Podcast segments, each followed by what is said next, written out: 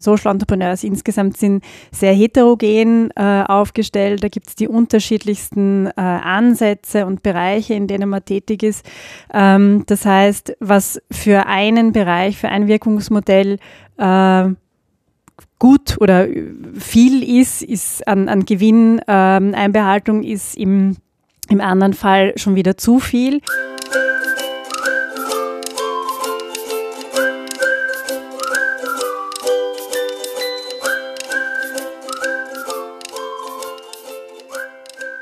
Hallo Gregor. Hallo Konstanze. Hallo Fabian. Hallo liebe Zuhörende. Wieder eine Folge von Gemeinwohlgeplauder und wieder mit einer Gästin.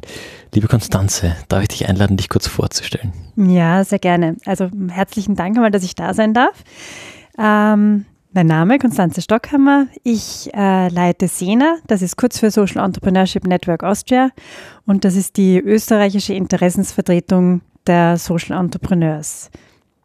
Soll ich vielleicht noch was sagen, was Social Entrepreneurs sind oder ist das in der Runde? Das wäre meine Follow-up-Frage gewesen. wir haben da schon viel diskutiert. Was wir haben sogar ganze Folgen dazu genau. aufgenommen und deswegen Eben. freuen wir uns jetzt über die Definition. Du bist die. ja quasi die Expertin, die man dazu finden kann aus, der, aus dem Social Entrepreneurship-Feld in Österreich. Was ist ein Social Enterprise? Also ich glaube, es gibt nicht die Definition, muss ich gleich mir die Lorbeeren wieder vom Kopf nehmen.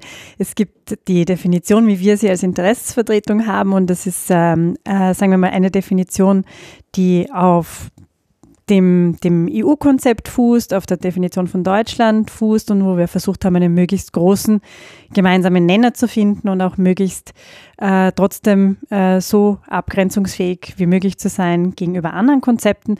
Und ganz kurz gesprochen sind Social Entrepreneurs ähm, Unternehmer, Unternehmerinnen, die äh, ein Unternehmen gründen, um ähm, ein äh, gesellschaftliches oder auch ökologisches Problem zu lösen. Das heißt, das Unternehmen wird gegründet mit dem Ziel, diesen Beitrag zur Problemlösung zu leisten. Und die Entscheidung ist, diesen ja, Lösungsbeitrag auf unternehmerische Art und Weise zu finanzieren, sprich durch Produkte und Dienstleistungen, die verkauft werden. Das heißt, Gewinn wird erwirtschaftet, wird aber überwiegend eben herangezogen, um den Impact zu skalieren und zu verbreitern. Was heißt überwiegend? Da gibt es, ah, da kommt immer die Frage, ja. Ähm, manche Definitionen haben bestimmte Quoten von 50 Prozent oder 30, was auch immer. Wir haben uns bewusst dagegen entschieden, äh, weil das einfach ähm, sehr äh, stark abhängig ist von Branche, von Zielgruppe, von Geschäftsmodell, von Wirkungsmodell. Äh, der, die österreichischen, nicht nur die österreichischen Social Entrepreneurs insgesamt sind sehr heterogen äh, aufgestellt. Da gibt es die unterschiedlichsten äh, Ansätze und Bereiche, in denen man tätig ist. Ähm, das heißt, was für einen Bereich, für ein Wirkungsmodell äh, gut oder viel ist, ist an, an Gewinneinbehaltung ähm, ist im im anderen Fall schon wieder zu viel. Und die Social Entrepreneurs ähm, haben es ohne dies schon schwerer als klassische Unternehmen, weil sie noch diese extra Meile gehen. Das heißt, ihnen da auch nochmal ähm, irgendwelche ähm, zusätzlichen Barrieren zu geben, indem man sagt, jetzt darfst du nicht auf Teufel komm raus mehr als, was weiß ich, 40 Prozent äh, für was anderes heranziehen, äh, würde sie nochmal benachteiligen, auch bei Geldgebern. Das heißt, wir wir machen hier keine Quotenvorgabe. Ähm, aber äh, es ist schon so, und es ist natürlich auch abhängig sehr stark vom, vom Alter des Unternehmens. Ja, es gibt natürlich in, in frühen Phasen hat man höheren Finanzierungsbedarf als später. Und äh, es ist aber klar, aufgrund der Ausrichtung, die die Unternehmerinnen haben und aufgrund dieses starken Wirkungsansatzes sind ja angetreten, wirklich mit einer hohen intrinsischen Motivation, dass ähm, in der Regel niemand sich ähm, die Gewinne nehmen wird, um dann einen Maserati zu kaufen, sondern sie werden eh meistens verwendet, um die Wirkung voranzutreiben. Und ganz ehrlich, ähm, es gibt auch kaum Social Businesses, die jetzt so art, so exorbitante Gewinne machen, dass es da hier irgendwelche signifikanten Entnahmen geben könnte. Und dass die Unternehmerinnen ganz normal von ihrem Business leben können dürfen, das ist doch äh, hoffentlich das, was man sich wünschen darf. Mhm. Ich, ich finde das spannend, du hast jetzt zweimal das Wort Gewinn verwendet. Ähm, würdest du sagen, muss zumindest ein Euro Gewinn da sein, dass ich wirklich sagen kann, ich bin Social Enterprise oder ist die, würdest du sagen, die Unterscheidung ist eher, ich bin nicht rein von Förderungen für den Income Stream abhängig, aber ich kann trotzdem so wie der klassische gemeinnützige Verein mit einer schwarzen Null jedes Jahr abschließen? Ähm, also es ist, glaube ich, schwierig zu sagen, es muss ein Gewinn da sein, weil äh, man sieht ja auch bei klassischen Unternehmen, die haben auch nicht immer einen Gewinn, ja. gerade am Anfang. Ähm, es muss, es sollte zumindest ähm, äh, die, die Gewinnabsicht da sein. Mhm. Also es sollte das Geschäftsmodell so aufgestellt sein, äh, dass man einen Gewinn äh, erwirtschaften möchte. Ähm, ob man das dann erreicht oder nicht, wird auch von den wirtschaftlichen Gegebenheiten und von den Managementfähigkeiten etc. abhängig sein. Wichtig ist nur, dass man grundsätzlich von der Konzeption her sich so aufstellt, äh, dass man langfristig vorhat, weil das ist natürlich auch eine Entwicklungsphase, langfristig vorhat, äh, ein Geschäftsmodell zu haben, das einen äh, unabhängig macht mhm. von Zuschüssen mhm. und Spenden. Das heißt nicht, dass man die nicht in Anspruch nehmen kann, aber es sollte eine äh, wirtschaftliche Unabhängigkeit gegeben sein. Das heißt, wenn ich die nicht habe, dass ich dann nicht gleich ins Trudeln komme. Mhm. mhm. Wir könnten jetzt kurz den Gegencheck machen. Wir, wir bringen immer die gleichen Beispiele, kommt mir vor. Jetzt machen wir das über 50 Folgen, vier Jahre lang. Jetzt bist du plötzlich die parteiische. Äh, kannst, kannst, du uns äh, ein, zwei Beispiele, vielleicht sogar drei nennen für Social äh, Enterprises in Österreich? Ja, da fällt mir zum Beispiel ein, ich, ich komme mit denen, die vielleicht nicht so oft genannt werden. Ähm, Schauen wir mal. Mit Wohnbody, die ein sehr, sehr spannendes Beispiel sind, die eben diese ähm, ja, generationenübergreifende Wohn, dieses generationenübergreifende Wohnangebot äh, geschaffen haben, wo es eben darum geht, alte Menschen haben sehr äh, gerade im städtischen Raum äh, wohnen sehr häufig in sehr großen Wohnungen. Der Partner ist verstorben, die Kinder sind ausgezogen, aber man möchte nicht die große Wohnung aufgeben. Einen alten Baum verwurzelt man nicht. Das heißt, es gibt hier große Leerstände und auf der anderen Seite hat man junge Leute, die in die Städte ziehen, äh, meistens aus Bildungsmotivation, Ausbildungsmotivation oder auch beruflich äh, und hier eben Wohnraum brauchen, günstigen und aus unterschiedlichen Gründen nicht in ein äh, Studierendenheim gehen wollen, können, wie auch immer. Und die werden eben zusammengebracht. Also kann jetzt, ich, ich führe da nicht weiter aus, es dauert zu lang, äh, ist nicht so, so trivial. Also die werden richtig gematcht, dass die auch zusammenpassen, dass wirklich beide Seiten was davon haben und werden dann auch begleitet von Wohnbody vertraglich und auch, äh, dass das gut funktioniert, wenn es irgendwelche ähm, Probleme gibt oder so. Und das äh, ist, finde ich, ein sehr tolles Konzept. Dann Shades Tours fällt mir ein, äh, die ja in Wien äh, diese Führungen machen, wo man Wien von einer anderen Perspektive kennenlernt. Obdachlosigkeit, Flucht und äh, Suchthintergrund.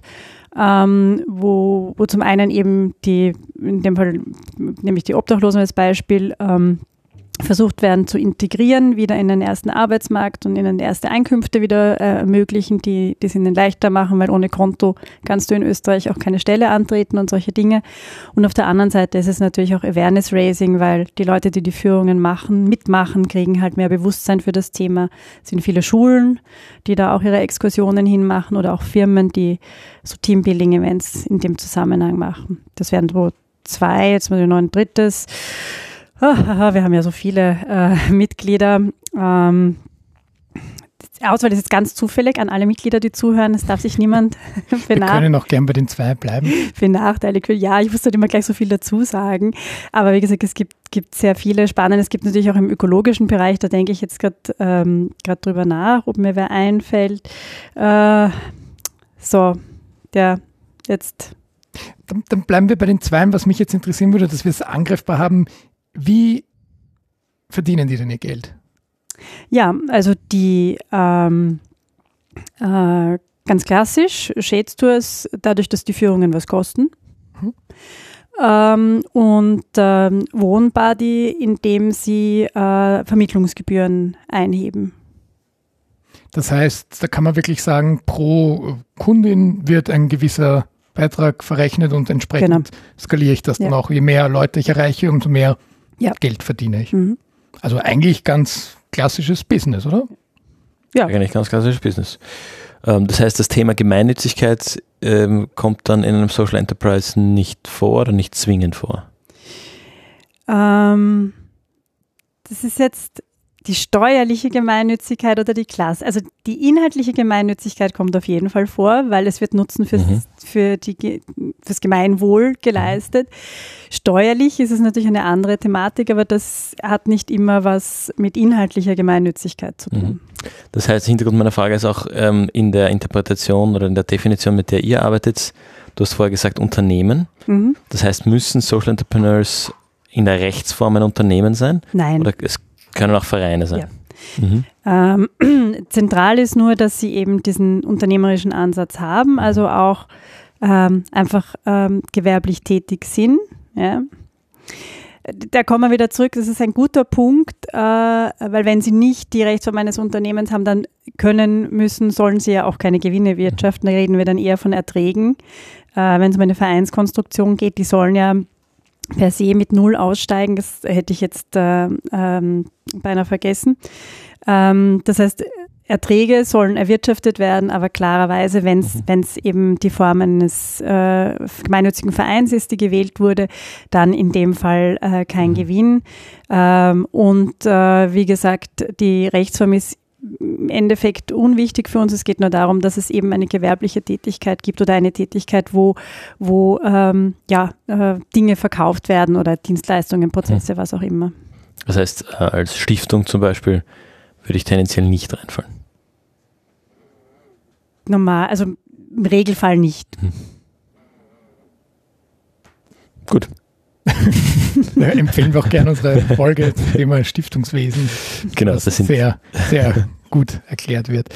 Ähm, aber da sind wir jetzt schon mitten im, im, im Thema, würde ich sagen, weil die, die, die, diese Rechtsform, hast du jetzt schon recht beiläufig erwähnt, die gibt es nicht, oder? Richtig. Rechtsform Social Business. Ähm, jetzt ist klar, du bist keine Juristin. Ähm, trotzdem würde ich mich ganz kurz interessieren, Begriffe, die immer wieder so herumgeistern, ist dann die gemeinnützige GmbH man sich als, als Laie vielleicht denken kann, hä, das ist es doch genau, oder? Also zumindest klingt so. Und ähm, dann gibt es immer wieder die, wir könnten es nennen, das, das, das Vollpensionsmodell, also das klassische, es gibt Verein und GmbH, wo, wo die Hanna uns ja auch äh, ganz viel äh, erzählt hat, dass das ja vieles, also wesentlich mehr komplizierter macht als, als einfacher. Ähm, und ähm, dann gibt's eben, Fabian hat es erwähnt, vielleicht dann nur Verein oder nur GmbH. Und ähm, genau, kannst du da ein bisschen ähm, Licht in das äh, Dickicht bringen, bevor wir dann äh, über die Utopie einer äh, geeigneten Rechtsform sprechen? Über den, jetzt mal den Status quo. Ich kann das Dickicht noch verdichten. Es gibt dann ja auch noch Genossenschaften, mhm. die kommen jetzt wieder stärker. Ah, okay. Ähm, und äh, viele auch Ein-Personen-Unternehmen, die dazukommen. Ähm, es hängt ein bisschen mit dem zusammen, was ich ähm, eingangs schon gesagt habe, dass äh, die Ansätze von den Social Entrepreneurs sehr unterschiedlich sind. Ja. Es gibt auch die unterschiedlichsten Verschränkungen von Wirkungsmodell und Geschäftsmodell. Also so wie bei den Beispielen von, vom äh, Tours äh, sind zum Beispiel die begünstigten Mitarbeiter im Endeffekt und, und Teil also des Geschäftsmodells. Es gibt aber auch äh, Social Businesses oder bei der Vollpension ist es ja auch so, wo die Omas und Opas äh, kellnerieren im, im Kaffeehaus äh, und mitarbeiten oder auch bei Magdas, wo die mitarbeiten. Dann äh, gibt aber äh, auch, auch Modelle, wo äh, die, die Zielgruppe, äh, also die Begünstigten, ähm, nicht mitarbeiten, wo die Finanzierung über eine, einen, einen, einen, also quasi einen anderen Strang im Unternehmen passiert, bei Sindbad zum Beispiel, wo, die, wo das Mentoring ist, äh, die, die quasi Zielgruppe sind die, die äh, Jugendlichen und, und das Geld wird woanders verdient. Uh, und kommt dann quasi dem, dem Aufbau des Mentorings zugute. Es gibt natürlich da einen inhaltlichen äh, Connex zu den Dingen. Also es gibt ganz unterschiedliche Themen und dann haben wir ja auch noch die ökologischen Social Businesses, die ähm, die eben im Bereich der Kreislaufwirtschaft äh, zum Beispiel zu Hause sind äh, oder äh, äh, ja, wie gesagt, da, da fällt mir eben ein, äh, viel auch äh, uptraded ist jetzt ein Beispiel, ist mein ökologisches Gott sei Dank eingefallen, die dieses ähm, äh, dieses quasi Leihsystem für für Kleidung ähm, äh, ins Leben gerufen haben, äh, aber auch Beispiele, wo eben äh, Lebensmittelrettung äh, ein Stichwort ist wie Unfall verschwendet etc. Also das, die, die sind wieder ganz anders, wenn man sie sozusagen mit einem Social-Social-Business vergleicht. Ähm, also wie gesagt, das ist ein sehr, sehr unterschiedlicher Sektor, der in eben den unterschiedlichsten Branchen zu Hause ist und mit den unterschiedlichsten Zielgruppen arbeitet, weil junge Menschen und dann ähm, altes Obst und äh, also es ist jetzt nicht die Zielgruppe, aber also wirklich ganz, äh, so dass es eben auch ähm, davon, wie stark man jetzt zum Beispiel im Sozialbereich drinnen ist, im Bildungsbereich ähm, mehr Sinn macht, eben aufgrund der österreichischen Rahmenbedingungen die eine Rechtsform zu wählen als die andere, weil das hängt ganz stark auch von den Stakeholdern ab, mit denen ich arbeite. Manchmal eben gerade ähm, auch im Bereich Arbeitsmarktintegration ist es sehr wichtig, ähm, dass man eben eine gemeinnützige Konstruktion hat, einen Verein hat, weil sonst ist es schwierig, äh, vom, vom AMS äh, Aufträge zu bekommen und das ist halt ein wichtiger Auftraggeber in dem Feld. Ähm, um, um im Bildungsbereich ist es zum Beispiel auch sehr schwierig ohne Verein, äh, gerade wenn man Stiftungsgelder auch braucht. Also das ist, in, wenn ich aber ein Geschäftsmodell habe, das sehr stark produktorientiert ist äh, oder sehr sehr klassisch ist wie das Shades wo es ja eigentlich um Führungen geht, ganz normale Führungen, die halt einen anderen äh, Zielsetzung haben, äh, da brauche ich dann wieder mehr eine eine sozusagen mehr geschäftsorientierte Rechtsform, sprich da macht dann eine, eine GmbH oder eine andere Unternehmensform mehr Sinn, da geht es dann auch um Haftungsthemen, bla bla bla. Und natürlich geht es auch darum, wie, wie möchte ich mich finanzieren. Und je wirtschaftlicher ich aufgestellt bin, desto eher möchte ich vielleicht auch Gesellschaftsanteile vergeben etc., was ich mit einem eher im Ausbildungsbereich sein, als Akademie aufgesetzten Business weniger mache. Also lange Rede, kurzer Sinn. Es gab lange die Diskussion, eine S GmbH zu haben, also so eine Social GmbH, wie es die, die gemeinnützige GmbH gibt. Äh, und da gab es viele Diskussionen, auch überall in Europa. Und das wurde dann im Endeffekt, es gab dann sogar ähm, äh, einzelne Länder, die das eingeführt haben. Es hat sich aber nicht bewährt, weil es wurde nicht angenommen, weil es zu einschränkend ist. Weil es quasi alle einschränkt, äh, eine GmbH zu wählen im Endeffekt, auch wenn es eine S-GmbH ist. Und äh, wir haben alle die Diskussion über die, die Austrian Limited und Flexco und wie es jetzt heißt, äh, gesehen. Also da wäre die erste Diskussion gewesen bei der SGmbH in Österreich, ja, das wird dann mehr eine GmbH sein. Dann werden wahrscheinlich die Stiftungen sagen, na ja, das ist aber nicht gemeinnützig oder ist die auch gemeinnützig, dann darf sie aber keine Gewinne entnehmen. Es wäre also erstens mal diskussionsmäßig schwierig gewesen und man hätte nicht ähm, etwas gefunden, was für alle passt, weil es immer sehr stark vom Fokus abhängt, wo du gerade tätig bist. Das heißt, die die Lösung, äh, die wir dann quasi auch als, als Interessensvertretung forciert haben, auch in Abstimmung mit, mit unseren Mitgliedern, ist das äh, Modell, wie es, wie es in Dänemark gefahren wird, dass man eben sagt, man hängt, ähm, ähm äh, man hängt einen, eine Statusbezeichnung unabhängig von der Rechtsform äh, äh, an, weil es natürlich wichtig ist, äh, äh, die Social Businesses irgendwie identifizierbar zu machen, weil äh, im Endeffekt äh, konnte bisher jeder von sich behaupten, ein Social Business zu sein, äh, der wollte. Also äh, hätte auch jetzt die ÖBB kommen können und sagen können, wir, wir verbinden Menschen, Mobilität ist ganz ein wichtiges Ding, wir sind ein Social Business. Ähm, das hat ja niemand überprüft und es gab ja auch keine allgemeinen Kriterien. Deswegen war auch immer dieser Wunsch, es braucht irgendeine Art äh, Ausweis nach außen, Identitätsstiftung nach innen, um natürlich auch die Social Businesses äh, zum einen für die Politik, aber auch für die Allgemeinheit irgendwie greifbar zu machen und auch für, für sich selber. Also wer gehört dazu, wer nicht, wie, wie, wie definieren wir uns, ähm, weil es sonst auch schwierig wird zu sagen, der Bereich braucht Unterstützung oder der Bereich braucht irgendwelche Maßnahmen. Es war bei, für uns sehr schwierig in der Corona-Zeit für unsere Mitglieder oder für den Bereich. Ähm, Unterstützung ähm, zu, zu erwirken, weil die Politik zu Recht gesagt hat, wir können nicht einen speziellen Job für die Social Businesses machen, weil da klopft ja jeder an, weil kann ja auch jeder behaupten, dass er das ist. Und so, so ging es dahin. Aber das, äh, wie gesagt, deswegen keine eigene Rechtsform, äh, auch wenn, und da hat die Hanna völlig recht, dass natürlich me mega mühsam ist, diese Konstruktion aus, aus Verein und GmbH, aber das liegt halt oft sehr stark äh, darin, dass die Social Businesses nicht ähm, produktorientiert sind in erster Linie und nicht geschäftsmodellorientiert sind, sondern wirkungsorientiert sind. Das heißt, sie treten an mit dem Fokus ähm, bei der HANA äh, alte Menschen von der Alterseinsamkeit und Altersarmut wegzuholen. Und dann überlegt man sich, wie kann ich das erreichen? Und das kann sein eben dadurch, dass, wir, dass ich sie beschäftige oder dadurch, dass ich sie schule oder was auch immer. Und dann gibt es die unterschiedlichsten Dinge. Bin ich jetzt nicht in der klassischen Kategorie, in der klassischen Wirtschaft, ich bin ein Produktunternehmen. Es weicht sich dort auch schon auf. Ähm, oder ich bin ein Serviceunternehmen. Die sind halt alles, weil sie wollen im Endeffekt eine gewisse Wirkung erreichen. Oder ich möchte Lebensmittelverschwendung reduzieren, dann kann ich äh, ja wie die Elke Oberhauser von Best of the Rest. Ich kann, kann die, eine Kantine führen, wo Lebensmittel gerettet werden. Ich kann Produkte, ich in der Gastronomie, ich kann Produkte erzeugen, wie unverschwendet gleichzeitig und verkaufen.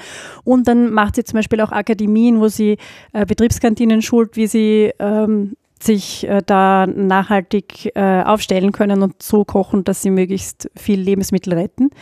Ähm, die hat auch den Bedarf, naja, auf der einen Seite habe ich eine Akademie, da brauche ich eher einen Verein und dann für das Produkt eher die GmbH wegen der Produkthaftung.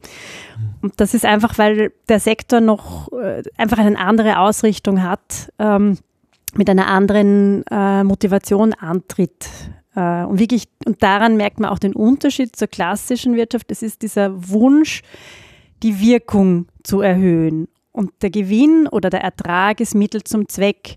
Und bei der klassischen Wirtschaft ist es umgekehrt. Die wollen in erster Linie mal Erträge erwirtschaften, Gewinne erwirtschaften und versuchen in der Zwischenzeit das möglichst nachhaltig zu tun. Mhm. Es gibt ja die Argumentation, dass, ähm, wie ist es jetzt genannt, die ähm, klassische Wirtschaft, mhm. ähm, dass ja eigentlich, um, um als Unternehmen in der klassischen Wirtschaft nachhaltig zu funktionieren, ähm, muss man doch auch sozusagen eine gewisse soziale, gesellschaftliche Komponente abdenken, abdecken und darf nicht Raubbau an unserer Umwelt oder unserer Gesellschaft bauen.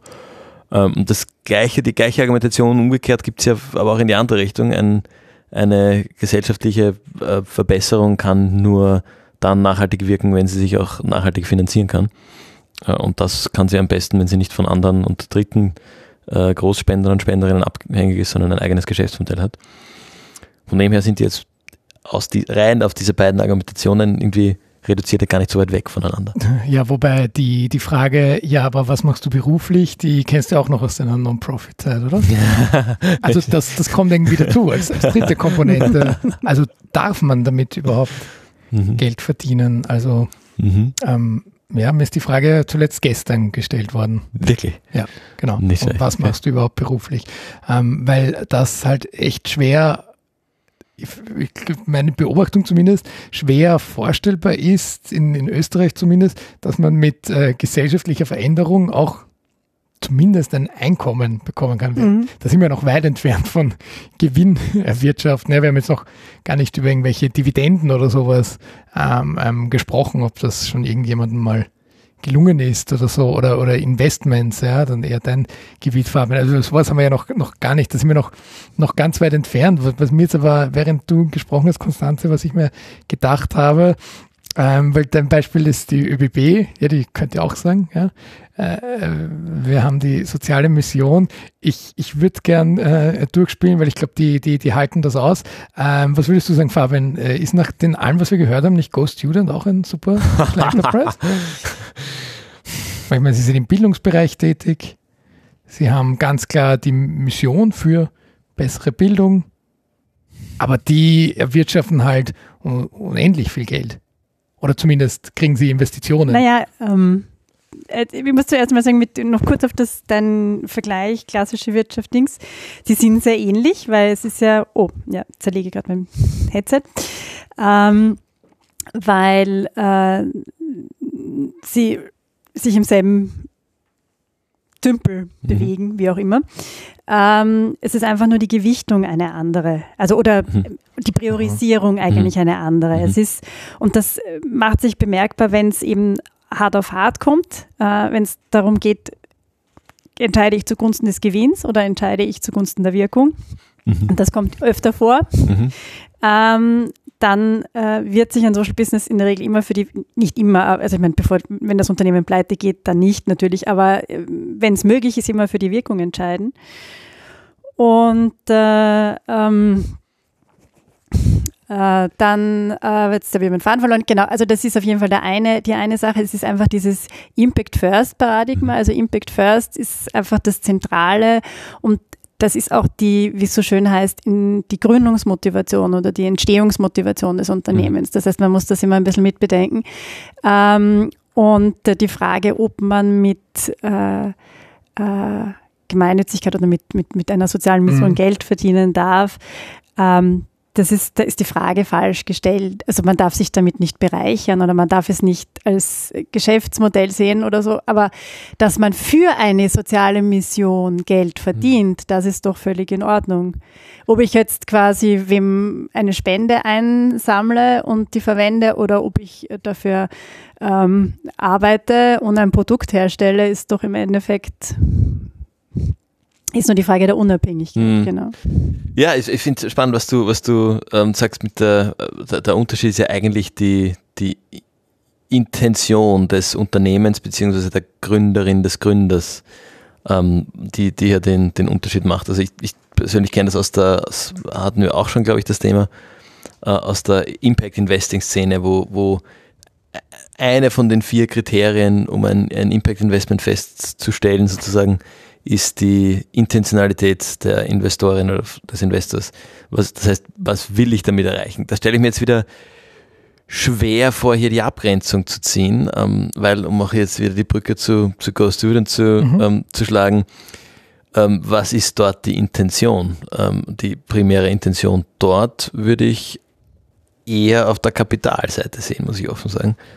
Ähm, also da, da ist jetzt, glaube ich, nicht die Wirkung Ha, aber, aber wer, wer, wer, wer entscheidet das? Was ist denn da deine, deine Erfahrung, Fabian? Weil stell dir vor, es wären nicht die äh, zig mhm. Investorinnen gekommen, noch mhm. dazu aus dem äh, asiatischen Raum, sondern es, die wären einfach ausgeblieben und jetzt wäre das dieses Startup, was, was seine Produkte macht und die sind plötzlich von Förderungen abhängig und bewerben sich dann. Ähm, das heißt, äh, würdest du sagen, da haben, haben quasi andere entschieden, dass plötzlich der Fokus auf, auf Gewinn zu liegen hat? Also kann quasi meine Idee, so du? genau, mhm. weil jetzt ich, ich kann ja eben, wenn jetzt plötzlich bei, sagen wir, mhm. bei einem, äh, will keine Namen nennen, sagen wir jemand, der eben Lebensmittelreste verarbeitet, in welcher Form auch immer, ob jetzt in Kantinenform oder ja. im Supermarkt. Und da taucht jemand auf und sagt, super großartig, ich gebe dir die Milliarden und wir bringen das in ganz Europa und überhaupt der US-Markt ist eine, ein, ein, ein riesen, Riesenthema und plötzlich hat jemand für dich entschieden, dass mhm. du vielleicht gar nicht mehr so hm. Social bist, sondern das einfach viel, viel Geld spart, weil man das die ist, Sachen nicht wegschmeißt, sondern verwendet. Das ist der klassische Mission Drift, wenn man genau. auf einmal durch, die, äh, durch den Zugang zu Kapital sich von, von den Kapitalgebenden äh, eigentlich von der, von der sozialen Mission zur kapitalgetriebenen Mission entwickelt. Ähm, was mir jetzt gerade gekommen ist, ähm, was ja auch mit, mit Thema heute sein soll, wer entscheidet das? Idealerweise hat man da natürlich eine unabhängige Instanz, die, die entscheidet, welches Business jetzt ein Social Business ist und welches nicht. Bist du schon bereit für den Themenschwenk? Oh, ich wollte noch was zu Ghost Unit sagen. Bitte. Bitte unbedingt, bevor wir dann... Wir teasen den Schwenk an und jetzt gehen wir Genau, und dann halten wir den Spannungsbogen noch ein bisschen. Ähm, eigentlich die Frage in den Raum stellen, was ist denn ähm, das gesellschaftliche Problem, das Ghost Unit löst? Dass äh, Menschen, die nicht die Unterstützung von zu Hause bekommen, äh, schlechtere Noten erhalten. Aber das lösen sie ja nicht. Du Nein. brauchst ja die Unterstützung von zu Hause, um dir Nachhilfe leisten zu können. Aha, okay. Also ich, das Problem, das sie auf gesellschaftlicher Ebene, das Problem, das sie lösen, würde ich konstruieren, ist das, ähm, das zu niedrige Bildungsniveau Aha, sie versuchen mhm. zu, zu hebeln, indem sie zusätzliche Leistungen im Bildungsbereich mhm. zur Verfügung mhm. stellen. Die sind allerdings natürlich nicht, ähm, wie ein Bildungssystem zumindest in Österreich es, es sein sollte, ähm, allen Personen gleichermaßen zugänglich. Also da kann man auch darüber diskutieren, ob äh, das österreichische Bildungssystem gleichermaßen äh, den, für alle Leute den gleichen Zugang hat. Hat es natürlich nicht, aber es ist zumindest die Intention da und der Versuch da, ähm, dass man ja, möglichst gleichen Zugang zu, zu Bildung hat, egal wo man, wo man herkommt.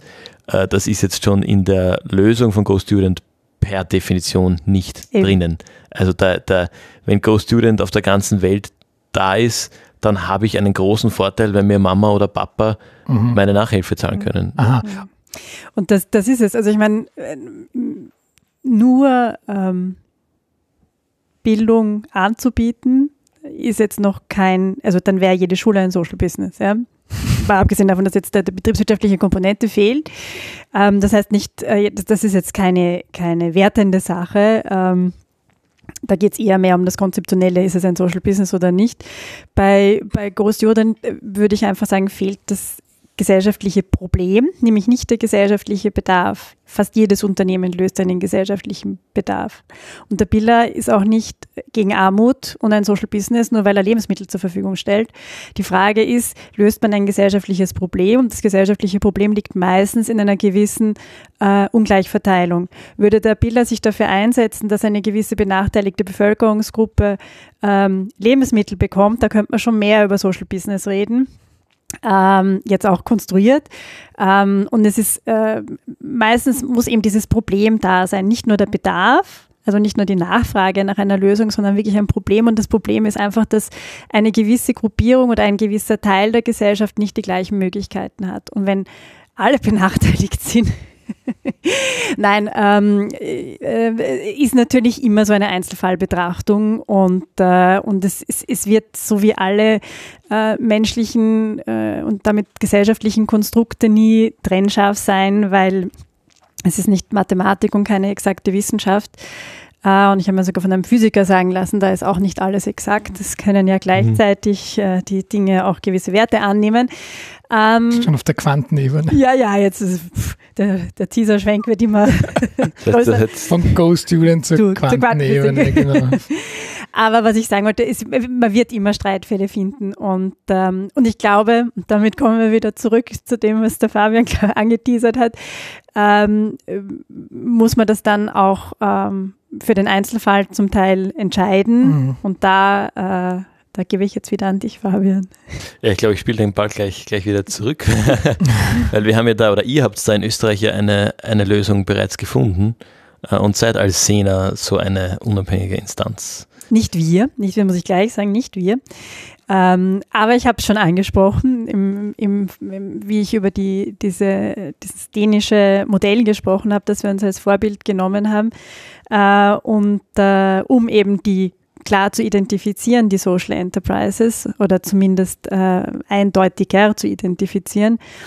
Und das ist dieser Status äh, oder Label, wie es in der Zwischenzeit heißt, das Label der Verified Social Enterprise, ähm, das äh, eben äh, ähm, wir konzeptionell ähm, ausgearbeitet haben, gemeinsam auch äh, in Arbeitsgruppen mit, mit äh, vielen Stakeholdern unseren Mitgliedern und das jetzt ähm, vom Wirtschaftsministerium verliehen wird, was uns sehr freut, also dass es eine öffentliche Anerkennung gefunden hat und auch auf politischer Ebene angekommen ist. Es wird eben vom Wirtschaftsministerium verliehen und kann äh, bei der AWS beantragt werden. Also die hat die, die Abwicklung übernommen. Und äh, da die AWS als, als Förderbank äh, des Bundes einfach wirklich sehr viel mit Unternehmensförderung, Unternehmen und Startups und Social Businesses auch zu tun hat, die hatten ja auch einen Social Business Call, sind ja ein wunderbarer Partner dafür. Und auch die Wirtschaftskammer hat äh, also die, die Einführung des Verified Social Enterprise Label mitgetragen. Also wir haben da wirklich ähm, eine, eine recht breite Phalanx. Und äh, das Schöne an dem, dem Verified Social Enterprise Label ist eben, dass es unabhängig ist von der Rechtsform, dass jeder der oder jedes Unternehmen, das die Basis- oder Grundvoraussetzungen, und das ist wirklich bewusst eher niedrigschwellig gehalten, ähm, erfüllt, ähm, dieses Label erhalten kann, ähm, kostenfrei. Also ist natürlich Zeitaufwand, ist klar, aber sonst äh, ist es nicht wie andere Zertifizierungen, die man auch noch bezahlen muss. Ähm, und die Kriterien, die da eben angewandt werden, sind, wie ich schon erwähnt habe, also zum einen einmal der unternehmerische Aspekt, den man eben auch versucht, möglichst niedrigschwellig und möglichst unstrittig ähm, äh, abzuholen. Und das ist eben in dem Fall die Gewerbeberechtigung oder die UID-Nummer, dass wir gesagt haben, okay, mhm. jedes Unternehmen, das in Österreich signifikant wirtschaftlich tätig ist, also alles, was über Liebhaberei hinausgeht, ähm, fällt meistens unter irgendeine Gewerbeordnung äh, oder hat zumindest eine UED-Nummer. Und das gilt auch für Vereine. Also die, haben, die sind genauso unter der Gewerbeordnung. Also man kann in diesem Firmen A bis Z der, der Wirtschaftskammer alle gewerbepflichtigen äh, Unternehmen abrufen, äh, also außer natürlich die freien Gewerbe. Und, und da sieht man zum Beispiel ähm, auch, äh, dass die ganzen Vereine im Firmen A bis Z der Wirtschaftskammer drinnen sind. Mhm. Also wenn ich mir jetzt äh, auch äh, die Vermittlerei oder wen auch immer anschaue. Ähm, und äh, wichtig ist eben einfach nur die, die, äh, diese gewerbliche Ausrichtung. Das ist das eine. Und das zweite, was wesentlich weniger trivial ist, ist, es muss eben dieser Impact-First-Gedanke da sein und der Beitrag zur Lösung eines gesellschaftlichen Problems, also der Impact. Und das ist natürlich etwas, was man nicht einfach so beurteilen kann. Und dafür gibt's ähm, ein Impact Board, eine Jury, die das beurteilt, bestehend aus drei ähm, Organisationen, die jeweils ein Jurymitglied entsenden. Das ist eben zum einen Ashoka, äh, zum anderen auf wissenschaftlicher Ebene das Social Entrepreneurship Center der WO Wien, die ja auch Impact-Experten sind, und äh, eben das, ein Mitglied aus dem SENA-Vorstand. Und diese dreiköpfige Jury muss dann ähm, einstimmig ähm, entscheiden, dass der Antragsteller, die Antragstellerin die Voraussetzungen ähm, äh, eines Impact, eines gesellschaftlichen Impacts erfüllt. Und dafür müssen die Antragsteller eben ähm, äh, ihre Wirkungslogik aufstellen. Also wir reden nicht von Wirkungsmessung und einem riesigen Wirkungsreporting. Das äh, wäre zu viel und ist äh, für viele auch ähm, in, in frühen Phasen zu viel, sondern einfach nur klar eine Wirkungslogik aufstellen, äh, welches Schema man nimmt, ähm, bleibt einem selber überlassen, es muss nur schlüssig sein. Wir empfehlen gerne, weil es das bekannteste ist, eben das IOI-Modell, nicht Fineo, Treppe, kennen wir alle. Ähm, da gibt es auch Vorlagen und Templates, die, die man als Einreicherin sich runterladen und verwenden kann, wo man einfach sagt, okay, das äh, sind meine Inputs, mein Output, Outcome, Impact, das sind die Zielgruppen, das sind die Maßnahmen. Und das sind, das sind grobe Indikatoren, anhand die ich, die ich erreichen möchte, also Wirkziele. Und äh, mehr ist es im Endeffekt nicht. Das muss eben wirklich schlüssig und klar dokumentiert mhm. sein. Und dann äh, ist auch noch wichtig, dass man eben äh, zumindest langfristig in Gesellschaftsvertrag, Statuten oder Satzungen diese Impact First Ausrichtung auch verankert. Das wäre nämlich jetzt auch meine Frage gewesen, weil wenn eine, eine OMV ihre, ihre Wirkungslogik hinlegt, warum sie faire Arbeitsplätze anbieten, ähm, erfüllt das das erste Kriterium auch. Nein, ähm, nein. Also es muss, nicht? weil das muss das ganze Unternehmen muss äh, dieser Wirkungslogik unterworfen sein. Also es reicht nicht, irgendwelche Teilsektoren rauszugreifen mhm. und zu sagen, ach, wir machen hier auf Gender Equality ja. oder ich weiß nicht was. Da müsste die OMV wirklich von A bis Z in allen ihren Bereichen und das oberste oder das, das, das Hauptunternehmensziel, die Hauptunternehmensmission müsste irgendeine ähm, gesellschaftliche Problemlösung mhm. abbilden und das tut sie nicht. Problem, nicht Bedarf. Wir haben alle einen Bedarf nach Wärme und schnellen ja, Autos, aber äh, Problem. Ja, ja, schon klar. Ja, wichtige Unterscheidung. Okay, ähm, das klingt jetzt für mich so ein bisschen nach Antragsaufwand, wenn ich da als potenzielles Social Enterprise verifiziert werden möchte. Also grundsätzlich äh, geschenkt ist nichts. Man kriegt ja auch was dafür und das äh, kleine äh, Seitenerzählung äh, ist, also wie wir das äh, umgesetzt haben gemeinsam mit der AWS. Das war ja nicht trivial, weil sowas gibt es in der Form noch nicht.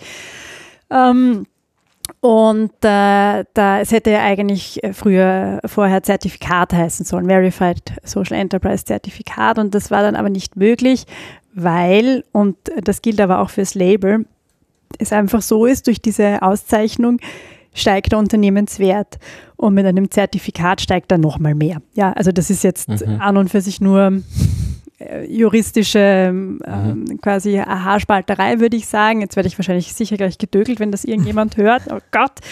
Ähm, das sind alle keine Anwältinnen. Ja, nein, nein, ich habe ja, ich, ich, also es ist jetzt hier meine ganz private Meinung, sage ich gleich, äh, muss man immer dazu sagen. Ähm, Nein, aber das hat, das hat mir sehr schön gezeigt, durch dieses Label kriegt das Unternehmen einen mhm. Wertzuwachs, ja, und das kann man kommunizieren. Äh, zum einen natürlich im, im, klassischen Marketing gegenüber der Zielgruppe, aber auch gegenüber den Mitarbeitern. Wir sind ein, oder auch wie neuen Mitarbeitern, wir sind ein Impact, mhm. ein zertifiziertes nein, nicht zertifiziert, gelabeltes, gelabeltes ähm, äh, Social Business. Ja.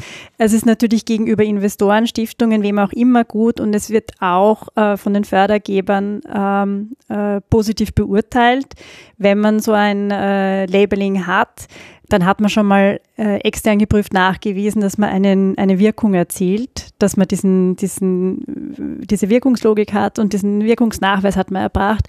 Das heißt, man tut sich auch leichter äh, bei der Beantragung und Förderungen. Das heißt nicht, dass man bevorzugt wird, möchte ich auch gleich sagen, aber es ist natürlich generell hat man schon einen, einen Schritt gemacht. Und äh, viele äh, Förderagenturen, gerade auch FFG und AWS, werden in Zukunft immer mehr auch äh, den Wirkungsgedanken einfließen lassen. Das liegt auch natürlich an den ganzen äh, ESG-Entwicklungen und dass Wirkung auch auf Finanzebene immer wichtiger mhm. wird. Und auch da hat man natürlich einen Vorteil. Und dafür denke ich, ähm, ist dann der Aufwand nicht zu hoch, ähm, dass man im Endeffekt äh, eigentlich nur ein paar Seiten von der eigenen Wirkungslogik, die man sich eh eigentlich schon hätte mal überlegen sollen. Und ähm, insofern ist das ja nichts, was man nur für den Antrag macht. Das ist etwas, was man wirklich immer wieder verwenden kann, auch für Förderanträge dann und für Finanzierungsanträge, dass man sich mal auch für die eigene interne Planung und Strategie, dass man sich einmal wirklich diese Wirkungslogik mal kurz durchbehirnt, äh, sich da mal strukturiert hinsetzt hinsetzt, ähm, das ein bisschen niederschreibt und ähm, das war es im Endeffekt auch schon. Und äh, wie gesagt, das ist ja etwas, was man brauchen kann und was man eigentlich eh schon haben sollte. Und wenn man schon einen Wirkungsbericht hat, dann kann man den eins zu eins einrechnen. Also da muss man nichts dran ändern. Und äh, das Zweite ist, also wenn ich ähm, wirklich ein Social Business bin, dann habe ich auch eine sehr hohe Erfolgsquote, was diesen Antrag betrifft, also von bis zu 100 Prozent. Äh, wenn ich mir denke, ähm, wie oft, und das habe ich auch selber in der Vergangenheit gemacht, man wirklich aufwendigste Anträge schreibt, von denen dann von zehn Anträgen nur einer was wird, ist das vergleichsweise wirklich kein Aufwand. Seit wann gibt es das jetzt in Österreich? Seit 1. Dezember. 1. Dezember, also wir sind jetzt vier Monate ähm, haben wir es jetzt. Wie viele äh, Verified Social Enterprises gibt es denn aktuell in Österreich? Wie gesagt, der Prozess läuft noch. Es war der, der erste Juryprozess, ähm, äh, ist vor kurzem äh, abgeschlossen worden. Und äh, ich glaube, ich will jetzt, ich hoffe, ich sage noch nichts Falsches, aber es sollten vier mal sein. Also sehr selektiv. Ja. Naja, wobei man die sagt. Bewerbungen. Die, naja, nein, nein, die, nein, die, erteilten, die, erteilten, die, erteilten, die erteilten. Die erteilten. Wobei man eben sagen muss, ähm, das ist jetzt, es, in der Zwischenzeit gibt es schon weitere Anträge, also es trudeln laufend mhm. welche rein, das sind die, die als allererstes reingekommen sind. Und äh, das waren die, die um Weihnachten herum hereingekommen sind. Und da war nicht so viel äh, mhm. Antragsstimmung, weil äh, ja, Jahreswechsel, da haben die Unternehmen mhm. andere Probleme, mhm. Urlaub etc. Ähm, das heißt, jetzt so richtig anlaufen tut das erst eigentlich so mit Februar, März. Also jetzt geht es mhm. langsam los, jetzt wird schon mehr. Aber spielen wir es kurz durch, was passiert denn, wenn die, Jury sagt, wir erkennen den Willen, aber da fehlt irgendwas. Also was passiert konkret, wenn ich einreiche, du sagst, die Chance ist eigentlich sehr hoch und dann scheitert es an irgendwas. Jetzt weiß ich, das Formalkriterium zum Beispiel, es scheitert daran, dass ich weder einen Gewerbeschein noch eine UID habe, dann wird wahrscheinlich, kommt es nicht mal, nehme ich mal an, zur Jury-Sitzung, sondern da wird eine Sachbearbeiterin mir schreiben, Entschuldigung, oder wahrscheinlich das System, oder? Achtung, kann nicht abgeschickt werden, da fehlt noch die, der, der Nachweis. Ähm, aber was passiert, wenn ich das habe, reinschicke und zum Beispiel ähm, die, die Wirkungslogik nicht ganz nachvollziehbar gestaltet ist? Was passiert dann? Also um, zu, zum ersten Punkt noch, wenn ich ähm, ein Social Business bin und ich habe weder Gewerbeschein noch UED-Nummer, wird sicherlich, also würde jetzt gerade nichts einfallen, aber es wird sicher diese, es gibt immer so Situationen, dann ähm, würde ich auf jeden Fall den oder diejenige bitten, sich direkt mit der AWS, mit uns oder mit beiden in Verbindung zu setzen, weil man kann auch sagen, dass natürlich es ist eine neu ähm, eingeführte äh, Lösung, eine neu eingeführte äh, Konstruktion. Ähm, dass das erste Jahr so ein bisschen einen Pilotcharakter hat. Ähm, und äh, wenn, wenn sich eben herausstellt, es gibt eine Gruppe, äh, die durch die Kriterien ausgeschlossen ist, die aber dabei sein sollte, dann wird man äh, an den Kriterien schrauben mhm. und das versuchen irgendwie reinzunehmen. Deswegen sammeln wir auch Rückmeldungen. Äh, also dann unbedingt bitte bei mir melden und sagen, hallo, ich bin ein Social Business, aber das, ich erfülle aus, aus irgendeinem Grund habe ich keinen Gewerbeschein und, und keine UID-Nummer. Ähm, das ist das eine. Und das andere ist, äh, wenn ich äh, das erfülle und dann abgelehnt werde, weil mein Impact als nicht ausreichend oder nicht, nicht ausreichend dokumentiert nachgewiesen wird, äh, beurteilt wird, dann man kann, ähm, kriegt man natürlich ein Feedback, warum man nicht äh, äh, die, dieses Label äh, zugesprochen bekommt. Und dann kann man ähm, die Empfehlung aufgreifen, die ausgesprochen wird, das anpassen und nochmal einreichen. Man kann also einreichen, so oft wie man will, mhm. ja, also mhm. theoretisch so oft wie man möchte. Also es macht irgendwann mal vielleicht keinen Sinn. Und es wird äh, auch von der Jury, äh, wenn das eben ein Cases sagen wir, die ÖBB reicht ein und dann wird wahrscheinlich die, die Empfehlung sein, dass ähm, sie nicht mehr einreichen sollen, weil sie einfach in das Konzept mhm. nicht hineinpassen. Äh, man kann sie ihnen nicht verbieten natürlich. Ähm, aber also die, die Jury wird schon klar sagen, ja, mach das unserer Sinnsicht, mach weiter, es fehlt dir nur ein bisschen was. Oder sie sagt, ähm, ja, da fehlt einfach sehr viel und mhm. man müsste vielleicht äh, sich komplett neu aufstellen. Und jetzt habe ich dieses ähm, äh, Label.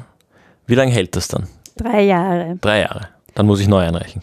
Dann gibt es ein Relabeling, ähm, wo man im Endeffekt den Wirkungsbericht, den aktuellen Wirkungsbericht einreicht. Das heißt, da muss ich dann Wirkung schon messen und berichten.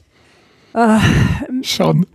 Schon. Ich meine, jetzt nicht in dem Umf, in dem, in dem Mega-Umfang, aber zumindest dokumentieren, ähm, was hat sich denn in den letzten drei Jahren getan. Also es wäre äh, einfach zu zeigen, wie, wie hat sich da äh, ähm, die Wirkung äh, ausgeprägt. Also man muss jetzt nicht irgendwelche Mega-Umfragen machen und ich weiß nicht was, aber einen, zumindest irgendwie eine Dokumentation erbringen, was habe ich in den letzten drei Jahren getan äh, und, und wo stehe ich heute. Wenn Fabian und ich jetzt, ähm, das passiert ja nicht so selten, zusammensitzen und wir haben die Idee für, für das nächste nächste Unternehmung, die wir machen. Ähm, wo in der Timeline würdest du uns empfehlen, uns äh, für das VSE zu bewerben? Weil jetzt hast du gesagt, hm, äh, man kriegt schon die Rückmeldung, ist vielleicht noch zu frühphasig. Jetzt machen wir das natürlich voll vorbildlich, wie wir es im Kursbuch Wirkung von Finio auch lernen. Wir machen uns zuerst die Gedanken über das Wirkungsmodell, überlegen uns danach das Businessmodell und gehen dann an die Sache. Also wir, wir, wir starten ja nicht einfach durch, sondern wir sagen für unser, weiß ich nicht, siebtes Social Business, was wir machen, ähm, machen wir das jetzt wirklich nach, nach, nach Lehrbuch. Dann wäre alles schon da, obwohl noch nichts passiert ist, weil wir das wirklich Schritt für Schritt nach Lehrbuch machen. Ähm, sollte man dann trotz, sollte man dann schon einrechnen, nur weil wir alles haben? Oder äh, sagst du, hm, vielleicht äh, reicht nicht nur die Absicht, Gewinne zu erzielen und die, der Nachweis der Wirkungslogik, weil äh, ihr halt in dem Bereich äh, gewisse Nische besetzt und das alles abspielt, sondern nehmt euch vielleicht zumindest mal das erste Jahr Zeit, was zu machen, damit ihr zumindest zeigen könnt, ihr habt es auch gemacht, ihr habt nicht nur die Absichten. Also gegründet muss man in irgendeiner Form haben, weil sonst wird es mit der UID-Nummer und der Gewerbeberechtigung schon mal schwierig. Also okay, also das, ein Verein, gut. Ja, genau. 25 Minuten. Ich weiß nicht, kriegt man die UID-Nummer zuerst oder muss man da schon nein, äh, ja, gewissen ja, wirtschaftlichen Ertrag nachweisen oder kann man die von vornherein beantragen? Glaub, du kannst sie beantragen. Ja, ja. Mhm. Ah, gut, ähm, dann geht das sofort natürlich. Ähm, dann grundsätzlich ähm, ist es sicherlich, sagen wir mal so, ist es für die Jury nicht sehr leicht. Okay. Ja, ja ähm, grundsätzlich schließt es überhaupt nicht aus, äh, wenn man sagt, ähm, ich, es ist üblich ist, es ist immer so was Theorie und Praxis. Ja? Also mhm. in der mhm. Praxis ist eh schon viel passiert, bevor man was gründet. Ähm, und, und das kann man dann schon nachweisen, wenn man hat schon irgendwelche äh, Aktivitäten gesetzt oder mit irgendwelchen Leuten gesprochen oder irgendwelche Zielgruppen befragt. Ähm, wenn man sowas hat, das kann man mal nachweisen, dass man so irgendwie äh, so from the scratch, äh, vom Reißbrett ein Unternehmen zeichnet und dann einreicht. Ähm,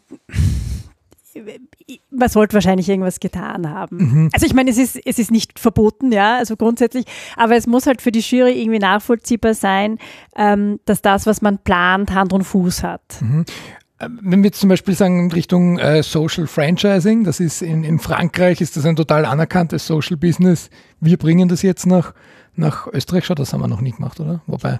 ähm, äh, dann gestaltet sich die Sache dann wahrscheinlich wieder anders, nehme ich mal an, weil dann kann die Jury ja, wir sind jetzt sehr im Theoretischen. Worauf, worauf will ich hinaus? Du hast gesagt, das ist jetzt keine Pilotphase. Jetzt bewerben sich natürlich all die, die seit Jahren, jetzt hätte ich fast wertend gesagt, herumwurschteln. Aber ja, wisst, was ich meine, hoffentlich. Aktiv sind. Aktiv sind, danke. Wirkung schaffen. Wirkung, danke. Ja, schon, schon positiv geframed. Ja.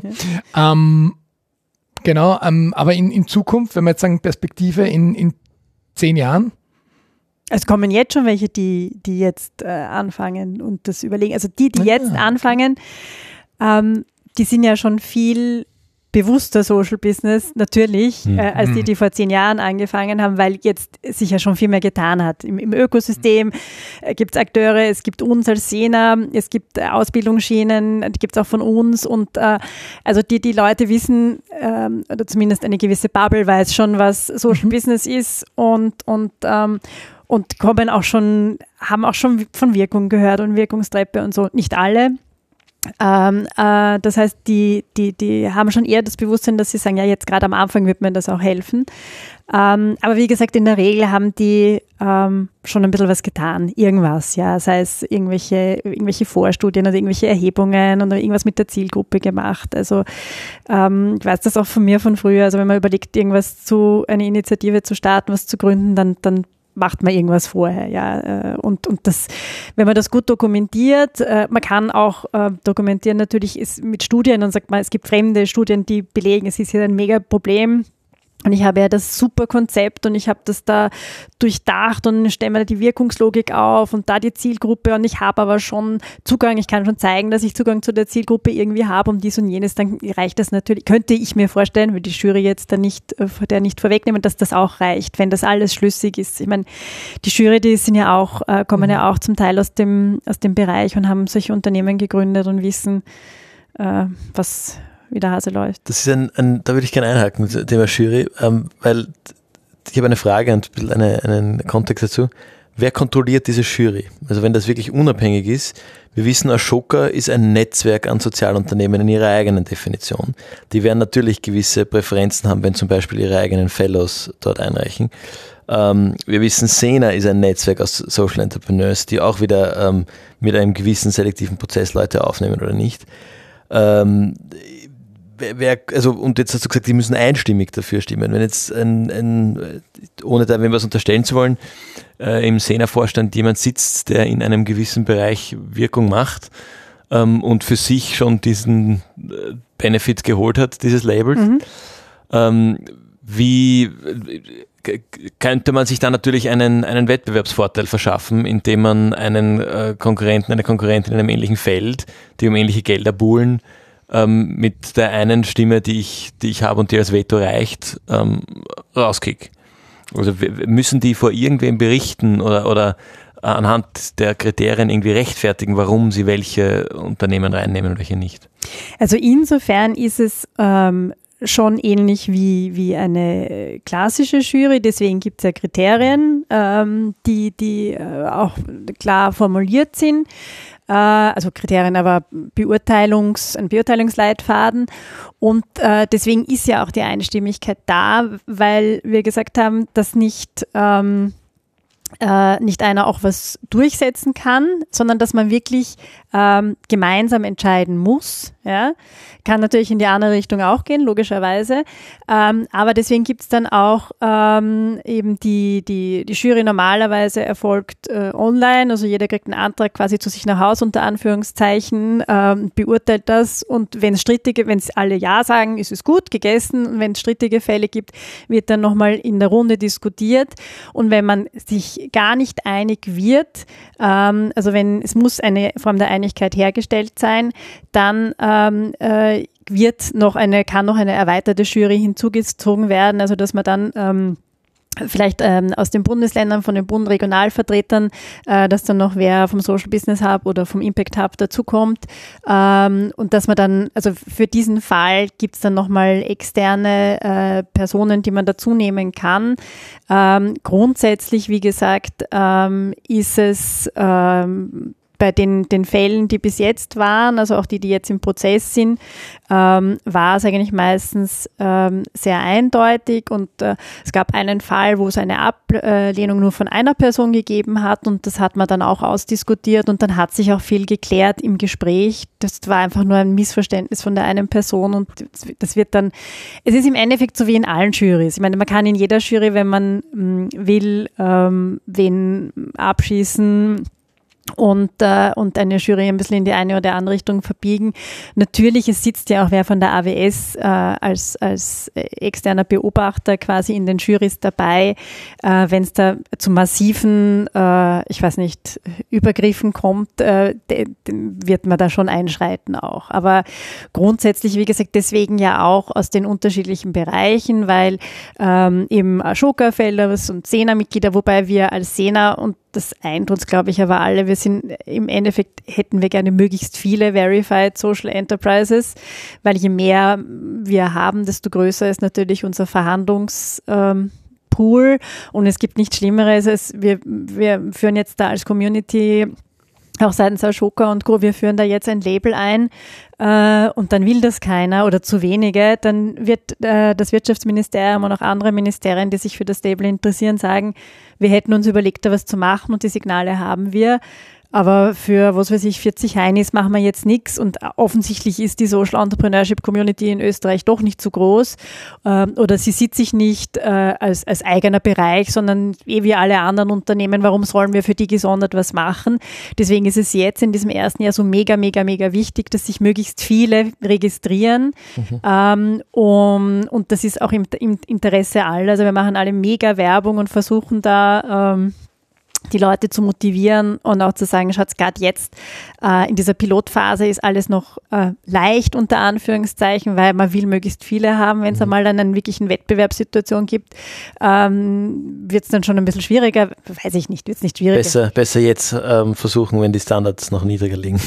So unter, unter Anführungszeichen. Nein, nein, aber wie, also die Standards sind natürlich immer die gleichen, das ist klar, aber es ist immer, wenn man, wenn was neu ähm, eingeführt wird und dann ist irgendwas unklar, dann wird man im, in der Anfangsphase zugunsten mhm. ähm, des, des äh, Beklagten unter Anführungszeichen entscheiden. Also ich sage nur, wie die, die, die Standardmatura das erste Mal eingeführt wurde, Zentralmatura, und hat sich auch keiner ausgekannt, mhm. da hat man auch zugunsten der Schüler mhm. äh, vielleicht das eine oder andere gesagt, ja, also im Zweifel machen wir es halt so. Mhm. Ähm, und so wird es ähnlich. Ja, ja. Die, die Botschaft ist eindeutig für alle, die zuhören. Bewerbt euch, bewerbt euch und genau. in diesem Sinne kommen wir zu den Empfehlungen. Oh ja, bewerbt euch, bewerbt euch und ihr könnt euch jederzeit gerne an mich wenden. Das muss ich gleich dazu sagen. Man findet uns Sena ORAT. Auf der Website findet man auch alle Hinweise zu Verified Social Enterprise, Kontaktpersonen, äh, inklusive meiner Person. Ich berate, das ist auch mein Auftrag. Äh, ich schaue mir auch jeden Wirkungsbericht gerne an und gebe Feedback, also alles, alles möglich. Sehr gut, alles auch wie immer verlinkt in unserer Folge. Jetzt aber, Fabian. Jetzt aber. Also, wenn das jetzt ähm, unter unseren Zuhörern und Zuhörerinnen zu Appetit geführt hat, sich so ein Label abzuholen und du noch kein Social Enterprise hast oder bist, dann habe ich eine Empfehlung für dich äh, und zwar einen Artikel im Brutkasten von Martin Bacher, sieben Tipps zur Gründung eines Social Enterprise in Österreich. Ist sicher eine gute Vorbereitungsliteratur, wenn man nachher bei also dieses, dieses Label sich, sich holen möchte oder einreichen möchte. Ähm, bezieht sich nämlich auch auf die, äh, die Kriterien ähm, von Sena die, und die Definition von, von Sena. Und der erste Schritt ist in der Tat die Definition von Social Entrepreneurship kennen. da waren wir heute schon. Das heißt, du hast den ersten, mindestens den ersten von sieben Schritten schon abgehakt. Der zweite ist Geschäftsmodell entwickeln. Ähm, gebe ich das als Hausübung mit, lies den Artikel und entwickle ein Geschäftsmodell. Und wir wissen, in bis zu einem Jahr kannst du deinen, dein Label als Verified Social Enterprise abholen. Liebe Konstanze, was hast du uns mitgebracht? So, jetzt, äh, wenn ich jetzt zwei Empfehlungen ausspreche, werde ich dann sanktioniert, Gott sei Dank nicht. Ähm, Wir können nichts machen, wir schneiden nicht, das heißt, wenn du jetzt so aussprichst, müssen wir ja, nein, also, Gregor könnte mir das Mikro wegreißen und mich zu Boden werfen, ich weiß es nicht. Ähm, äh, die, äh, die eine Sache ist, äh, um auf diesen Artikel auch zurückzukommen, genau, Geschäftsmodell ist sehr wichtig und wenn man äh, jemand überlegt, äh, ein Social Business zu gründen oder schon vielleicht dabei ist, äh, in den Anfängen ist, dann äh, kann ich auch sehr empfehlen unsere Social Impact Academy, die immer im Herbst stattfindet, wo die, die Basic Skillsets und Tools vermittelt werden, die man so als angehender Social Entrepreneur braucht. Eben auch ein Social Business Model äh, aufstellen etc. Und äh, dann äh, eine Empfehlung jetzt so irgendwie äh, off-topic, weil es ging auch irgendwie was, die Frage, was lese ich gerade so und habe ich mir auch ein bisschen was überlegt, weil das ein Buch ist, das mir sehr am Herzen liegt und das ich deswegen als Literaturempfehlung mitgeben mag, vielleicht jetzt auch für die Osterferien etc. Und zwar, ähm, ich bin ein sehr naturverbundener Mensch, lebe auch am Land, deswegen auch die Wahl meines Buches.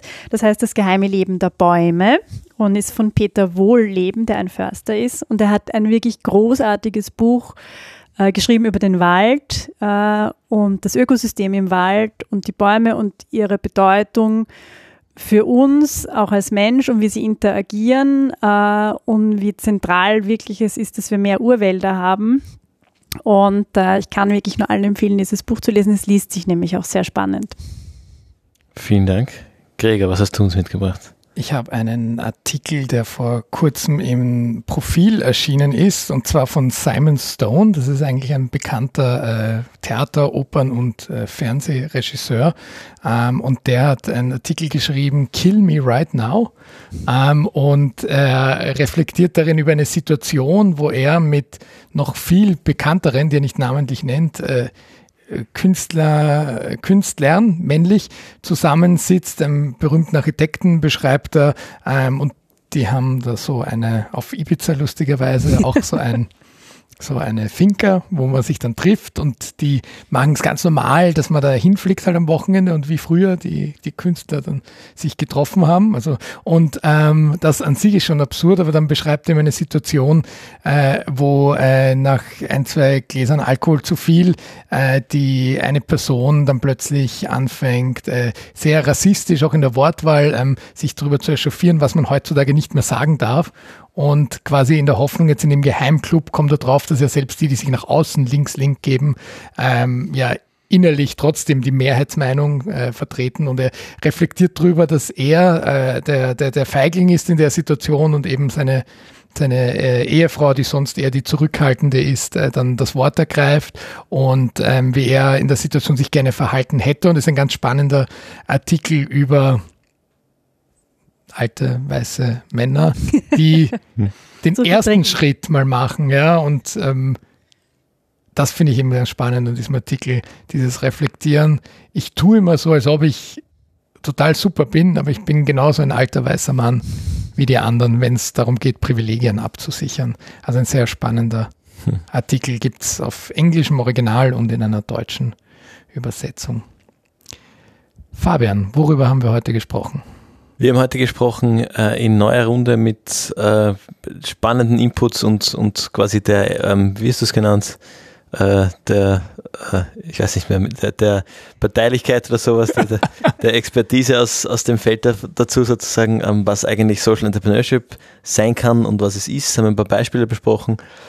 Ähm, haben uns dann ein bisschen um die, äh, um die Thematik, wer, wer entscheidet das eigentlich, was jetzt eigentlich ein Social Entrepreneurship ist, ähm, gedreht und sind zu dem äh, Punkt gekommen, da sollte es doch eine unabhängige Instanz geben, die das tut und haben dann über eben diese Instanz in Österreich gesprochen, ähm, die das Verified Social Enterprise Label äh, vergibt, zu dem man sich jederzeit äh, noch melden, anmelden kann, bewerben kann, wenn das das richtige Wort ist. Äh, am besten vorher die Literaturempfehlungen mitnehmen, die wir hier gerade dargelassen haben. Ähm, Genau, ich glaube, damit haben wir, wir das ganz gut in einem Rap. Ähm, darüber haben wir heute gesprochen. Liebe Konstanze, als Gästin bekommst du die letzten Worte. Was möchtest du unseren Zuhörern, unseren Zuhörerinnen noch mitgeben? Ja, fürs Verified Social Enterprise Label bewerben und SENA-Mitglied werden. Und natürlich ein Social Business gründen. Umgekehrte Reihenfolge.